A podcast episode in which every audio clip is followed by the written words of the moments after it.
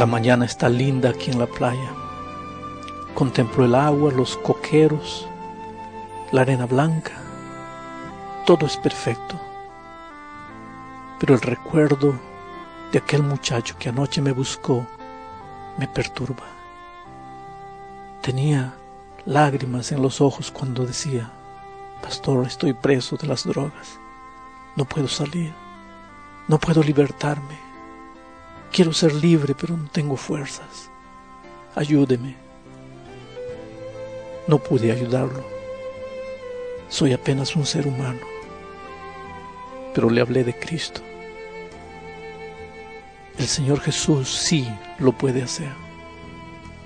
Cuando tú sientes que no tienes fuerzas, cuando tú piensas que no tienes para dónde ir, cuando llegas a un punto en tu vida en que no sabes qué hacer, clama al Señor Jesucristo.